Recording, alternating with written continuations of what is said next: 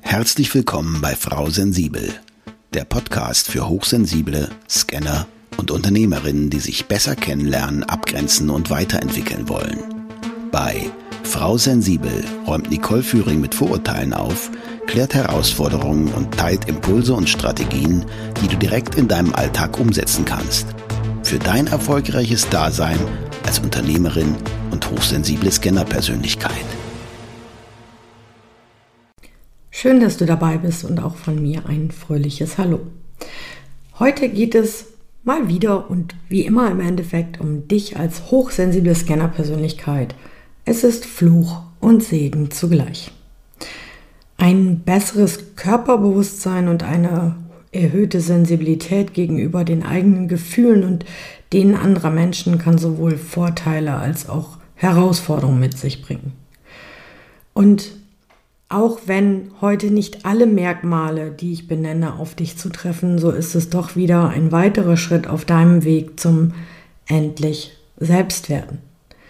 Ich werde nicht müde zu betonen, dass Hochsensibilität keine Krankheit, sondern ein Persönlichkeitsmerkmal ist und der Begriff Scannerpersönlichkeit einfach ein Ausdruck für viele Begabungen oder Vielbegabte.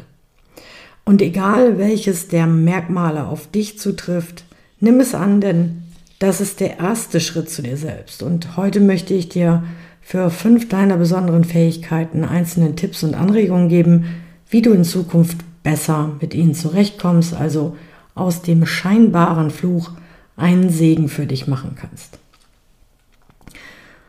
Ich gehe dazu auf fünf verschiedene Wesenskerne und Merkmale deiner Persönlichkeit ein und erkläre die damit verbundenen Herausforderungen und biete dir im Anschluss jeweils einige Möglichkeiten zur Veränderung an. Starten wir mit dem Geist. Den regen Geist verstehen und nutzen. Ein reger Geist, also wenn wirklich viel Alarm da oben ist, ähm, bringt uns viele Vorteile, wie ein tieferes Verständnis, analytisches Denken und eine hohe Kommunikationsfähigkeit. Doch es gibt auch Herausforderungen, die damit einhergehen. Der rege Geist kann eine Fähigkeit mit vielen Vor- und Nachteilen darstellen. Dynamisches Denken, schnelles Verstehen, kritische Reflexion. Mit einem regen Denken gehörst du zu denen, die lösungsorientiert, analytisch und vielschichtig an Probleme herangehen. Das ermöglicht es dir, komplexe Zusammenhänge schnell zu erfassen und tiefgründige Gespräche zu führen, doch es lauern auch Schwierigkeiten wie Grübeln, Sprunghaftigkeit, Ungeduld und Entscheidungsschwierigkeiten auf dich. Grübeln. Zu viel Nachdenken über die Dinge und den Sinn des Lebens kann ins Grübeln führen. Diese intensive Beschäftigung kann frustrierend sein, wenn keine Lösung oder klare Logik für dich erkennbar ist. Dann Sprunghaftigkeit. Ein aktiver Geist neigt dazu, Gedanken rasch zu wechseln. Das kann Stress verursachen und in der Kommunikation für andere schwer nachvollziehbar sein. Vielleicht hast du dann schon den nächsten Gedanken vor dem anderen und dein Gegenüber ist noch gar nicht so weit und du ähm, hast es dann schon, in, während du denkst und sprichst, also ich denke ja auch erst einmal beim Sprechen, was, woher soll ich wissen, was ich denke, bevor ich höre, was ich sage, ähm, dass man dann schnell überlappt und du hast schon vorher einen Gedanken zu dem Thema und die anderen kommen gar nicht mit. Dazu kommt dann die Ungeduld. Wegen deines schnellen Denkens verstehst du Zusammenhänge oder den Kern eines Themas rascher als andere. Das kann bei dir zu Ungeduld führen, wenn du die Lösung bereits gefunden hast, bevor das Problem ausreichend besprochen wurde, also für die anderen. Und die empfinden dich dann möglicherweise als anstrengend oder seltsam. Das nächste Thema sind Entscheidungsschwierigkeiten. Intensives Abwägen und Nachdenken kann dann dazu führen, dass du Entscheidungen aufschiebst oder gar nicht erst triffst. Das kann zu Überforderung und Frustration führen. Und jetzt habe ich drei Lösungen für dich für den besseren Umgang mit deinem regen Geist. Erstens, loslassen und den Geist beruhigen.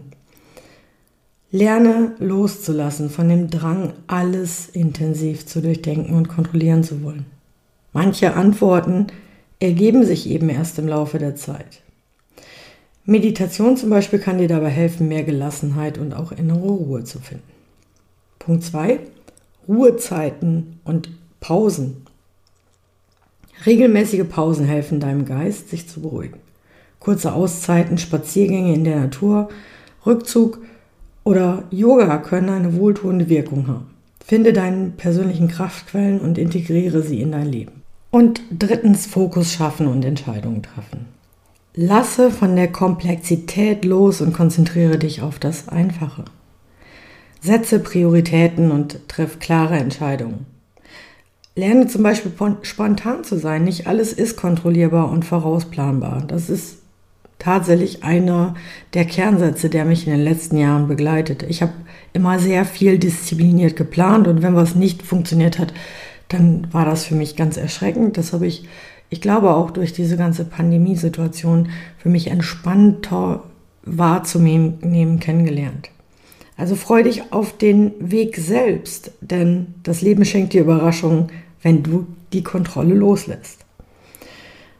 Und abschließend zu diesem Punkt möchte ich sagen, ein reger Geist ist ein großes Geschenk, das es zu nutzen und zu schätzen gilt. Indem du auf die Herausforderungen eingehst und Lösungen wie Loslassen, Pausen und Fokus finden integrierst, kannst du dein Potenzial voll ausschöpfen und ein erfülltes, ausgeglichenes Leben führen. Punkt 2. Verantwortung und das Geheimnis der Selbstfürsorge. Ein großes Verantwortungsgefühl zeichnet viele von uns aus. Durch Mitgefühl und Einfühlungsvermögen sind wir gerne bereit, anderen zu helfen und uns um ihr Wohl zu kümmern. Doch wann ist es zu viel und wie schützen wir uns vor Energieräubern? Wenn wir anderen gerne unsere Hilfe anbieten und uns sozial oder ehrenamtlich engagieren, handeln wir pflichtbewusst und verantwortungsvoll. Doch manchmal geht diese Fürsorge über das gesunde Maß hinaus und wird zur Aufopferung. An diesem Punkt kümmern wir uns mehr um das Wohl anderer als um unser eigenes, sagen zu schnell Ja und überschreiten dabei unsere Grenzen.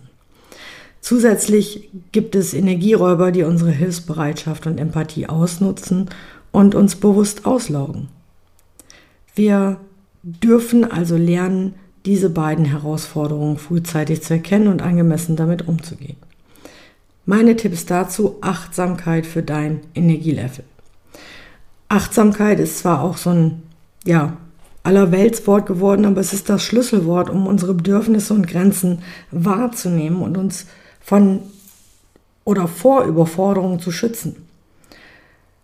Lerne, wann etwas zu viel für dich ist und wie du dich abgrenzen und Abstand gewinnen kannst. Wie du Nein sagen kannst. Ich habe auch noch einen Link in den Shownotes für dich äh, zu einem Beitrag, der, da weise ich gleich auch nochmal drauf hin. Manchmal ist es sogar nötig, bestimmte Beziehungen komplett loszulassen, wenn sie uns nicht mehr gut tun. Selbstfürsorge ist da ein wichtiger Punkt, sei deine eigene Kraftquelle. Anstatt deine Energie ständig nach außen zu richten, lerne mehr für dich selbst da zu sein und dir das zu geben, was du brauchst, um dich rundum wohl zu fühlen. Umgib dich mit Menschen, die dich schätzen und lieben für das, was du bist und was du tust. In der Gegenwart dieser Menschen wirst du kraftvoll aufblühen und lernen, dich selbst als das wunderbare Wesen wahrzunehmen und anzunehmen, das du bist.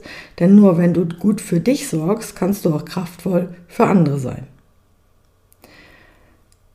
Wenn du das beherzigst, wird es dir leichter fallen, auf dein inneres Gleichgewicht zu achten und auch in herausfordernden Situationen deine eigenen Bedürfnisse und Grenzen im Blick zu behalten.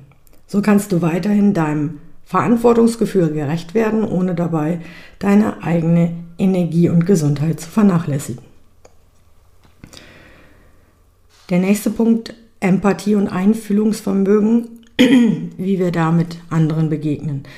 Ein ausgeprägtes Einfühlungsvermögen kann ein wertvolles Geschenk sein, das uns dabei hilft, Verbindungen und Beziehungen zu anderen Menschen aufzubauen. Es kann aber auch zur Herausforderung werden. Du bist jemand, der schnell einen Draht zu anderen Menschen findet, dank deines ausgeprägten Einfühlungsvermögens und Mitgefühls. Du hast ein Gespür für Missstimmungen und kannst auf die richtigen Worte finden, doch es gibt halt auch Herausforderungen, die damit einhergehen. Du fühlst dich möglicherweise für das Wohl anderer verantwortlich und neigst dazu, deine eigenen Bedürfnisse hinten anzustellen. Du glaubst vielleicht zu wissen, was das Beste für andere ist, was jedoch auch zu Problemen führen kann. Wie kannst du nun mit diesen Herausforderungen umgehen? Der Schlüssel liegt in der Kommunikation. Sei zurückhaltend, sensibel und rücksichtsvoll im Umgang mit anderen. Achte darauf, dass du nicht Annahmen aufstellst, ohne zuvor nachzuforschen. Höre zu, aber mische dich nicht ungefragt in die Angelegenheiten anderer ein. Bleibe bei deinen Angelegenheiten. Achte darauf, bei deinen eigenen Angelegenheiten zu bleiben und selbiges auch von anderen zu erwarten. Jeder trägt die Verantwortung für sich selbst und sollte auch auf seiner individuellen Reise die Erfahrung machen, die er oder sie benötigt. Punkt 4 ist bessere Wahrnehmung. Energien und Emotionen bestimmen unser Leben und beeinflussen, wie wir die Welt um uns herum wahrnehmen. Als Menschen mit einer besonderen Wahrnehmung oder Feinfühligkeit spüren wir diese Energien viel intensiver, sowohl die positiven als auch die negativen. Das kann unsere Stimmung stark beeinflussen und uns manchmal das Gefühl geben, falsch und anders zu sein. Doch mit ein paar Tipps kannst du lernen, besser mit deiner Feinfühligkeit umzugehen. Erstens, entwickle einen mentalen Türsteher. Halte immer wieder inne und erspüre die Energien um dich herum, um zu entscheiden, welche du in dein Leben, fließen lassen möchtest und welche vielleicht auch nicht. Zweitens, alle Gefühle dürfen sein. Lerne deine Emotionen liebevoll zu umarmen, ihnen zu begegnen und sie anzunehmen, egal ob sie positiv oder negativ sind. Drittens, definiere Energieräuber und Energiegeber. Finde heraus, welche Orte, Menschen und Situationen dir gut tun und welche eben nicht und tu mehr von dem, was dir gut tut. Viertens, stärke dein Selbstwertgefühl. Akzeptiere deine Einzigartigkeit und lerne auf eine gesunde Art damit umzugehen. In meinem Coaching-Programm Endlich Selbstwerden zeige ich dir, wie du diese Schritte umsetzen kannst und ein gesundes Selbstwertgefühl aufbaust. Und der fünfte Wesenskern, ähm, der Umgang mit der Reizüberflutung. Als HSP hast du eine stärkere Sinneswahrnehmung. Du nimmst Gerüche, Geräusche, Lichter, Farben und Geschmäcker intensiver wahr. Und auch Berührungen und Körperempfindungen sind besonders fein und speziell. Dadurch lebst und erlebst du alles intensiver, achtest auf Details und Nuancen. Scanner-Persönlichkeiten zeichnen sich ebenfalls durch eine hohe Aufmerksamkeit für Details und Kleinigkeiten, Nuancen aus. Doch auch wenn es Gemeinsamkeiten gibt, muss man nicht zwingend hochsensibel sein, um als Scanner-Persönlichkeit zu gelten und auch umgekehrt. Mach dazu auch gerne die kostenfreien Tests auf meiner Website. Als HSP profitierst du von deinem feinen Körperbewusstsein und kannst Veränderungen schnell bemerken. Du spürst meist früh, wenn etwas nicht stimmt und kannst mit Gefahren und Gelegenheiten rechtzeitig interagieren und darauf reagieren. Die große Herausforderung für Hochsensible und Scanner liegt in der Reizüberflutung und Überforderung. Wenn man sich zu sehr an gesellschaftlichen Erwartungen orientiert, etwa wenn du zu lange auf einer lauten Feier oder bei langen Gesprächen ausharrst, obwohl es anstrengend ist, kann das schnell zu Überforderung führen. Die Folgen sind Unwohlsein, Nervosität, Wut oder leichte Reizbarkeit sowie ein Abfall deiner Leistungsfähigkeit und Aufmerksamkeit. Langfristig kann das zur Erschöpfung führen. Lerne daher besser mit der Reizüberflutung umzugehen. Und um besser mit der intensiven Sinneswahrnehmung umzugehen, sind Körperbewusstsein und Vertrauen in die eigenen Empfindungen wichtig. Wenn du auf deine feinen Sinneswahrnehmungen hörst und darauf achtest und vertraust, kannst du frühzeitig und intuitiv für dein seelisches und körperliches Wohlbefinden sorgen. Das erfordert Selbstbewusstsein und eine klare Absicht, die Verantwortung für das eigene Wohlbefinden zu übernehmen. Dazu gehört auch, sich gegenüber anderen abzugrenzen und liebevoll, aber bestimmt Nein zu sagen, wenn es zu viel wird. Mit dem richtigen Selbstbewusstsein und dem Erlernen auf die eigenen Bedürfnisse zu achten, können Hochsensible und Scanner in Harmonie mit sich selbst leben und ihre intensiven Sinneswahrnehmungen und vielseitigen Fähigkeiten als Bereicherung nutzen. Wenn du bei diesem Thema Unterstützung brauchst, kann ich dir meinen Blogartikel zum Thema mangelndes oder fehlendes Abgrenzungsvermögen empfehlen. Oder buch dir einfach ein kostenfreies Orientierungsgespräch und wir schauen uns deine Herausforderung an. Alle Tipps und Links findest du wie immer in den Shownotes und bei Fragen melde dich einfach direkt bei mir. Damit melde ich mich für heute ab und sage bis zur nächsten Folge mit Frau Sensibel. Ich wünsche dir viel Spaß beim endlich Selbstwerden. Danke für deine Zeit und schön, dass du auch in dieser Folge wieder mit dabei warst. Weitere Informationen zu Nicole, ihrem Podcast sowie den direkten Kontakt findest du unter nicoleführing.de. Wenn du auf deiner weiteren Reise jemanden suchst, der dir als Sparringpartner zur Seite steht, dann vereinbare einfach ein kostenfreies Orientierungsgespräch mit Nicole unter www.nicoleführing.de slash buchen oder nutze den Link in den Show Notes.